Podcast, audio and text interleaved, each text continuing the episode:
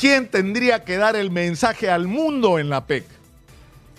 Yo creo que del gobierno o del Congreso no podemos esperar nada. De la sociedad tiene que salir esa propuesta. Es decir, el mundo de los trabajadores, de los empresarios y sobre todo de los emprendedores peruanos, el mundo de los técnicos, de los profesionales que están reunidos en los colegios, de la gente que está haciendo empresa a través de las cámaras de comercio, de las juntas de usuarios de riego, de las facultades universitarias. De ahí tiene que salir la propuesta nacional.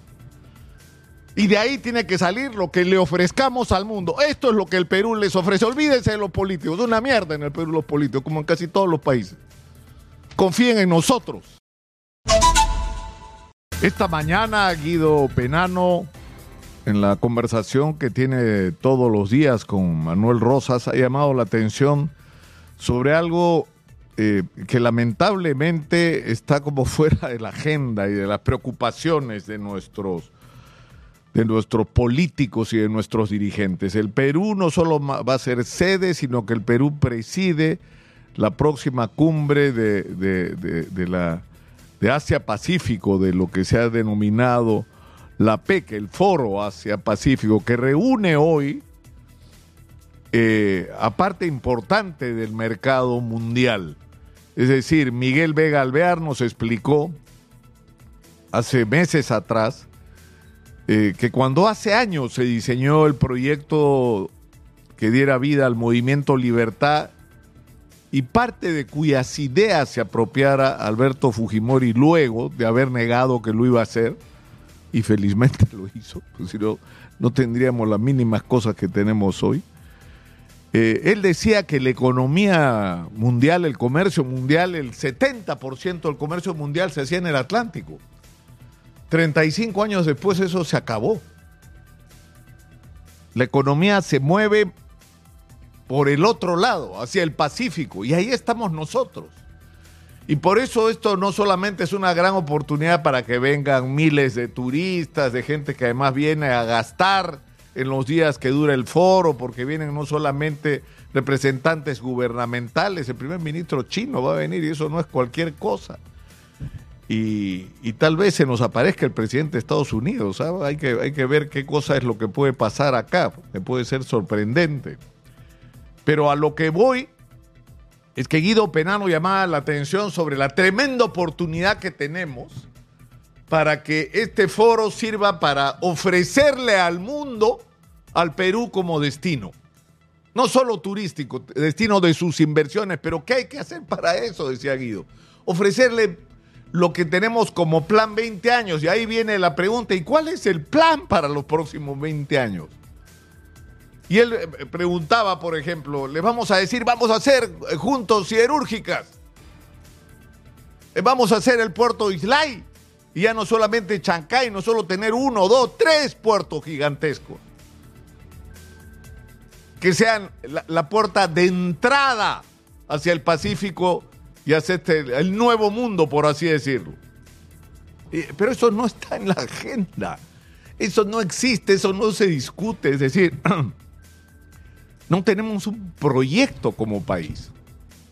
Sabemos que tenemos, yo, yo he insistido y tal vez de una manera impertinente sobre este tema porque es demasiado importante. Porque es el problema que tenemos como país. Nuestro problema no es quién va a ser el próximo presidente, eso son idioteces, ya nos hemos pasado la vida en eso, buscando así outsiders, ¿no? Magos que nos van a resolver las cosas, el chinito que trabaja, ¿no? O ahora que esta mujer, el Milei, el Bukele con mano dura. Esa no es la solución. Si en todo caso, junto con eso, lo que no tienes es un plan para transformar este país en lo que podría ser. Y que a estas alturas ya lo deberíamos tener claro. Y, ahí es donde viene la tragedia nacional. Fíjense ustedes, si, porque en el Perú no ha habido grandes proyectos nacionales eh, y en las últimas décadas solo hemos tenido dos, el de Velasco, que se construye, fíjense ustedes qué tan importante es, sobre todo aquello que los políticos no habían hecho durante décadas. En el Perú había que hacer reforma agraria, había que tener proyecto de industrialización, había que, que tener eh, una reforma del sistema educativo, había que hacer muy... El problema es que Velasco hizo todo desde una perspectiva estatista, eh, es decir, autista, pretendiendo que eso podíamos hacerlo sin necesidad del mundo y que todo podíamos hacerlo y no lo pudimos hacer porque era imposible hacerlo.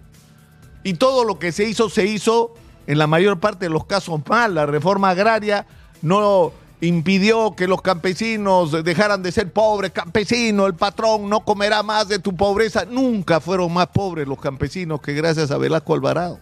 Nunca fueron tan pobres en el Perú. Hubo la debacle, no había que comer, la gente huía del campo. El Perú pasó de país rural a país urbano de un sopapo, empujado primero por el hambre y después por la herencia que nos dejó también el gobierno de Velasco, el Sendero Luminoso. Terminaron los militares, empezó Sendero Luminoso. Entonces, pero ¿cómo fue posible esto? Por la debacle de los partidos políticos. Y luego, cuando caen los militares, que no fue obra de los partidos políticos, ¿ah?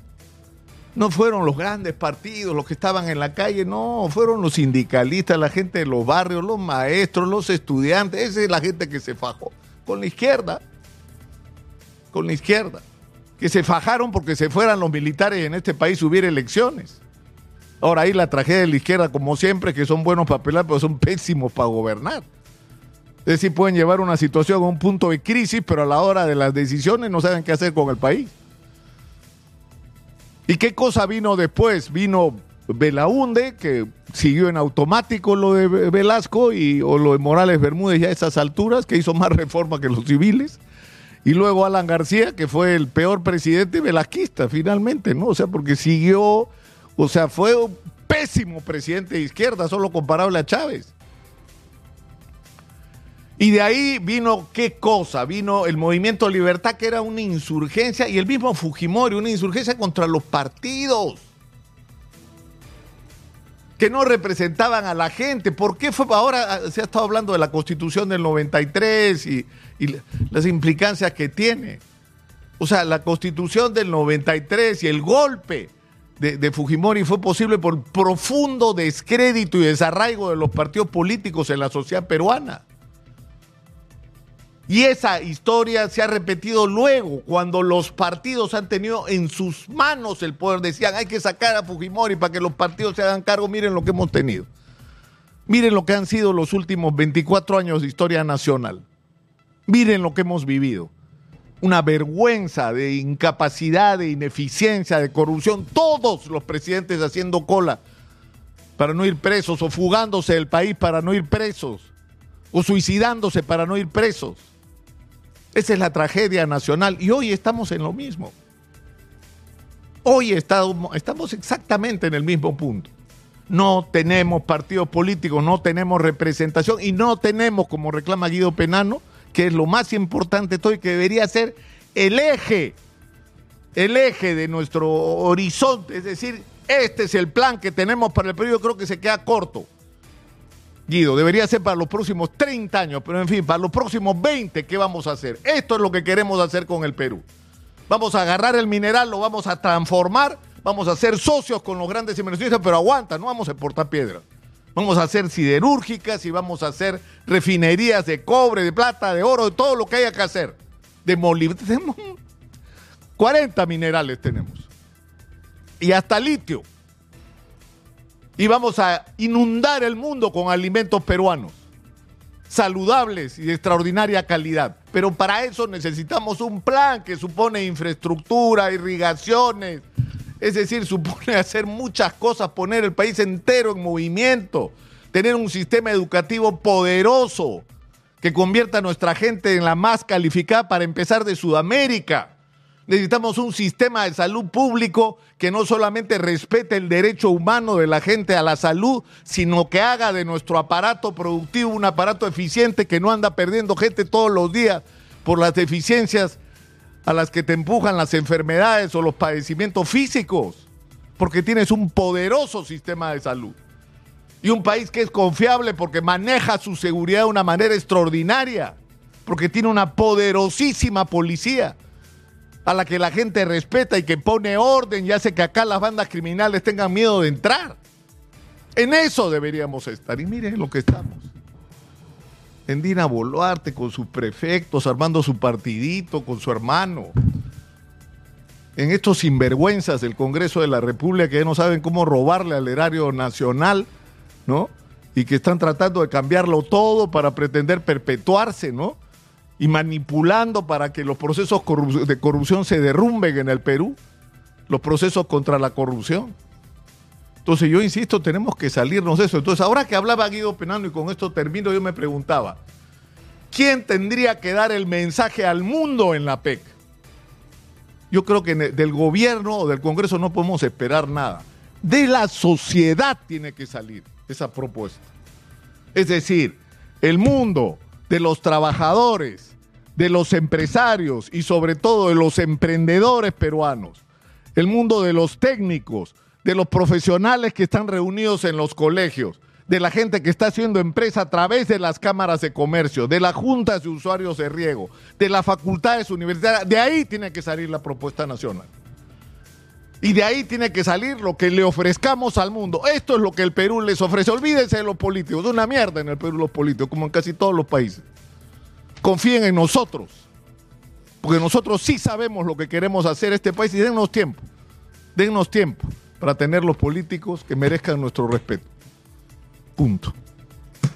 ¿Cuál es el camino? Por Dios, no lo encuentro, lo estoy buscando, lo estoy buscando. ¿Cuál es el camino en que podemos hacer que todos estos esfuerzos que están haciendo en esta dirección, ¿ah? lo que dice Guido Penano, lo dice Polo Monzón, lo dice la gente de la Sociedad Industria, lo dice por todos lados, lo dice la gente de Gamarra. Es el mismo mensaje que está viniendo de todos lados de los agricultores del norte. Pero hay que juntar todos esos esfuerzos. ¿Cuál es el camino? No lo sé cómo se hace. No lo sé. Ojalá tuviera, por Dios, me ilumine para dar esta respuesta que no tengo. En algún momento alguien la va a tener y eso va a ser pronto. Pero eso no debería impedir avanzar, en, empezar a formular cuáles deben ser los ejes de este gran plan nacional que el país necesita. Termino por hoy. Soy Nicolás Lúcaro, esto es Hablemos Claro, estamos en Exitosa, la voz que integra al Perú 95.5 de la FM en Lima, estamos en el canal 34 de Movistar